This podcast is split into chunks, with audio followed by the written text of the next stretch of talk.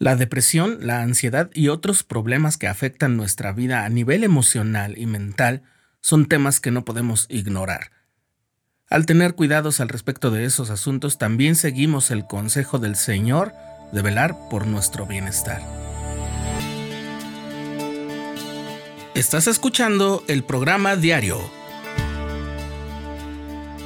presentado por el canal de los santos de la Iglesia de Jesucristo de los Santos de los Últimos Días.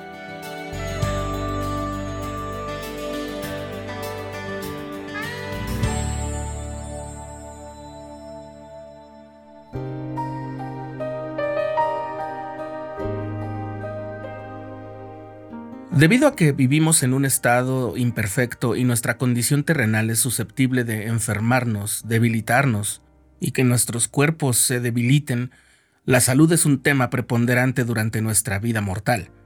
En los años recientes se han derribado muchas ideas falsas que se tenían sobre los trastornos emocionales y mentales, y desde el punto de vista espiritual, hemos recibido mucha guía inspirada por Dios.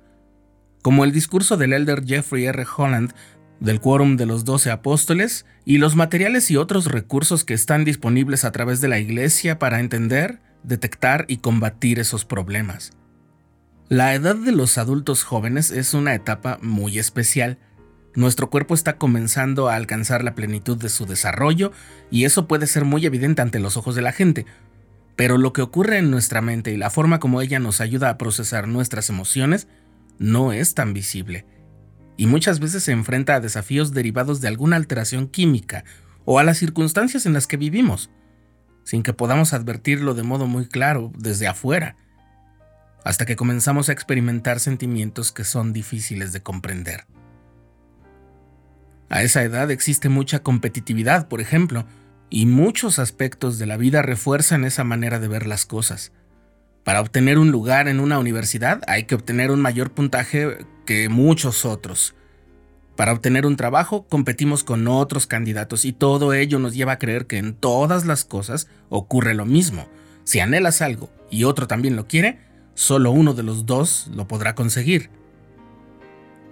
Quizás creas que estás habituado a esa mentalidad, pero piénsalo mejor. Si alguna vez has tenido la convicción de que no eres lo suficientemente bueno, ya sea en tu comportamiento, talentos, preparación o con la imagen que tienes de ti mismo, estás siendo presa de un pensamiento intrusivo, y ese pensamiento puede generar otros semejantes si no lo controlamos, y puede desencadenar episodios de ansiedad o depresión incluyendo depresión severa o ataques de pánico.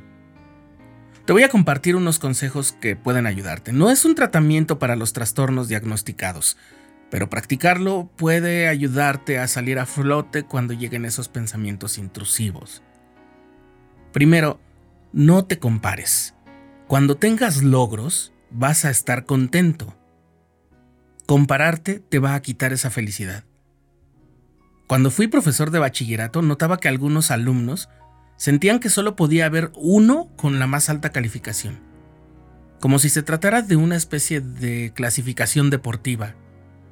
Era como si creyeran que si otro tenía la nota máxima, igual que ellos, la nota sería de menor calidad.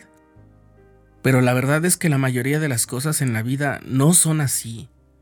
Si tú puedes contemplar un hermoso atardecer, y alguien más se para a tu lado para contemplarlo también, no te va a quitar parte de la experiencia de contemplar el atardecer en su belleza. Los dos pueden hacerlo. Piensa que el Señor no quiere que solo una persona se salve, sino todos los que deseen y vengan a Él.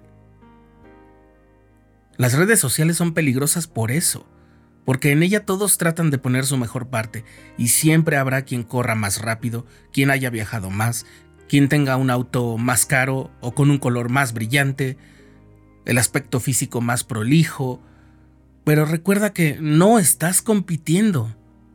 Si ves que alguien más tiene éxitos, intenta celebrarlos. ¿No sería eso lo que te gustaría a ti que hicieran con tus propios logros?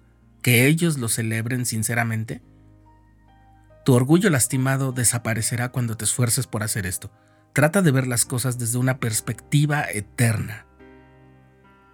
Un segundo consejo es que guardes los mandamientos y te mantengas cerca del Señor, especialmente con lo más básico, La oración, el ayuno, la lectura de las escrituras, el servicio.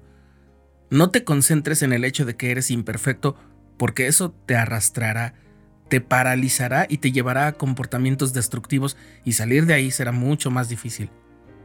Mejor usa esa humildad, la humildad que te ayuda a reconocer que tienes limitaciones, para buscar el arrepentimiento y el consuelo que dan las palabras de los profetas. Verás con más claridad tu valor como persona sin que para ello dependas de la mirada de los demás. Consejo número 3. Desarrolla amor genuino. En el capítulo 8 de Moroni se nos dice que el amor perfecto echa afuera todo temor. ¿Cómo podrías amar al prójimo como a ti mismo si no sientes amor por ti mismo? Mírate como te ve el Señor, no como un juez que selecciona por la apariencia o los méritos.